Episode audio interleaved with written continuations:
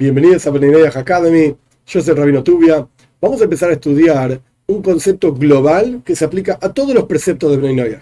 Ya sabemos que hay siete preceptos. Algunos de ellos ya los explicamos bastante en detalle, pero son como siete conjuntos que contienen a su vez en su interior montones de detalles y vueltas y idas, etcétera, etcétera. Lo que vamos a estudiar ahora es el concepto de la responsabilidad que tienen Bnei Noyach frente a esos preceptos como algo global, como algo general que se aplica a todos los preceptos sin diferencia. ¿Qué significa responsabilidad? ¿Desde qué momento de la vida la persona está obligada a cumplir esos preceptos? ¿Y cuál es su responsabilidad en términos de si lo hizo a propósito o sin querer? ¿Cuál es el castigo que se aplica por esos preceptos? Si se aplica efectivamente ese castigo o no. Muy bien. Esto es algo, como dijimos recién, se aplica en general a todos los preceptos. No vamos a estudiar sobre un precepto en particular, sino algo que tiene que ver con todos los preceptos. Muy bien, vamos a comenzar. El castigo, así explican nuestros sabios, por transgredir alguno de los siete preceptos de Bnei Noyak es la pena de muerte. ¿Qué significaba la pena de muerte? Que a la persona le cortaban la cabeza y a otra cosa. Punto. ¿Se aplica hoy en día la pena de muerte? La respuesta es no. Y es un no gigante, enorme.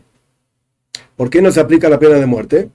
Porque para que se cumpla, para que se aplique la pena de muerte se, tiene, tienen que cumplir una serie de condiciones que hoy en día no se encuentran. Por ejemplo, tiene que haber un Beis un templo mayor en el monte del templo, en Jerusalén, en ese lugar específico, tiene que haber un juzgado de una cantidad de ancianos, 71 ancianos, hay otros juzgados menores también, 23 ancianos, que juzguen efectivamente este tipo de casos. Hoy en día, lamentablemente, no tenemos el templo, no tenemos el juzgado, el pueblo de Israel tampoco está en el gobierno y control de la tierra de Israel con la monarquía del rey David, o sea, un descendiente del rey David, etc. No tenemos esto. Entonces, no se aplica de ninguna manera terrenal el concepto de la pena de muerte.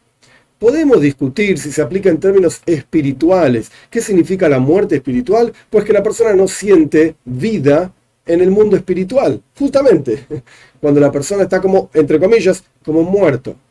Un ejemplo que se trae en el pensamiento jasídico de esta idea del muerto es el intelecto. El intelecto es algo frío, calculador. Una persona muerta, Dios libre y guarda, también está fría, por así decir, no tiene vitalidad, etc.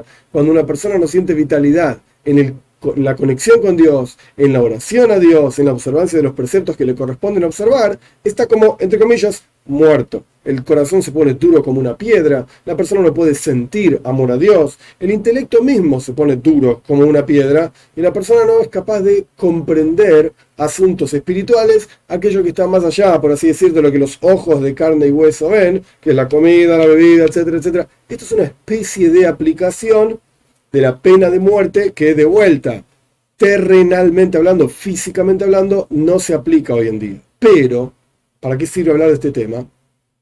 Porque a partir del castigo que corresponde tras una determinada acción, subrayo la palabra acción, cuando uno se queda sentado y no hace nada, no hay un castigo en la Torah. Pero cuando hay una acción determinada del ser humano que hace algo que Dios no quiere, en el caso de Benay Noyach, el castigo es siempre pena de muerte independientemente de cuál sea la transgresión. Cuando uno observa en la Torá, uno ve que para el pueblo de Israel hay diferentes tipos de transgresiones y diferentes tipos de castigos por las transgresiones. Pero para Benay Noyach, el único tipo de castigo que hay es pena de muerte. De vuelta, ¿para qué sirve hablar de este tema si no se aplica igualmente? Para entender la gravedad de lo que la persona está haciendo. Ahora bien, se plantea entonces el siguiente interrogante. ¿Por qué para Benay Noyach el único tipo de castigo que hay es pena de muerte, y para judíos hay diferentes tipos de castigos, como por ejemplo devolver o latigazos, que hoy en día tampoco se aplican estos castigos. La respuesta es muy interesante, muy simple. La misión del judío, ¿cuál es? Revelar la presencia de Dios aquí abajo, en el mundo, en términos concretos, trayendo a etc. ¿Cómo se hace esto? Observando los preceptos. ¿Cuál es la misión de Bnei Noyah en general? Generar un mundo en donde el pueblo de Israel efectivamente pueda cumplir sus preceptos y revelar la presencia de Dios, para que venga Moshiach para todos, el enviado, el Mesías qué sé yo. ¿Cómo tiene que ser ese mundo? Un mundo con justicia, un mundo con equidad, un mundo con ética, un mundo civilizado donde la gente pueda vivir en paz, etc. De manera tal que nos podamos dedicar, los judíos, a la observancia de los preceptos. ¿Para qué? Para traer la presencia de Dios para todo el mundo. Pero si una persona roba, si una persona mata, si una persona está con la mujer de otro, todas estas actividades que son inmorales, con falta de ética, etcétera, falta de justicia, esto destruye al mundo de manera tal que no podemos revelar en el mundo la presencia de Dios. Y el ejemplo simple es el siguiente. Cuando uno quiere preparar un lugar para que el rey esté en ese lugar, por ejemplo una habitación donde le ponemos una cama, le ponemos un cuadro, le ponemos una mesita de luz, qué sé yo, para que el rey esté cómodo, lo primero que hay que hacer es limpiar el cuarto. Ingresamos a un lugar, decimos, mm, esto es un desastre. Bueno, primero que nada hay que limpiar una vez que está limpio el lugar, hay que poner los muebles que corresponden. Una vez que están los muebles que corresponden, puede entrar el rey. Lo mismo ocurre respecto del mundo entero y la misión de Beninoyah y la misión del pueblo de Israel. La misión de Beninoyah es que el lugar esté bien, que el lugar esté limpio, no porque son sirvientes que van a limpiar. No estoy hablando de esto, es un ejemplo.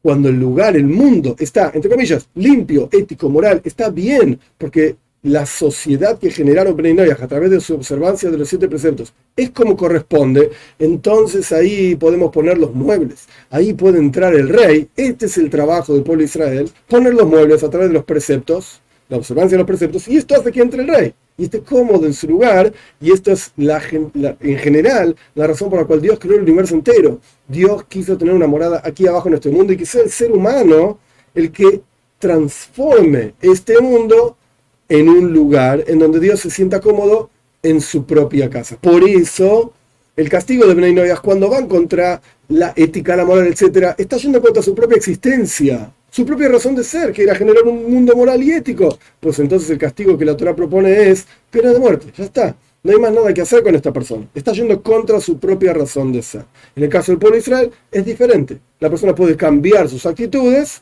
y continuar agregando muebles, entre comillas, al lugar para que el rey entre y se sienta cómodo.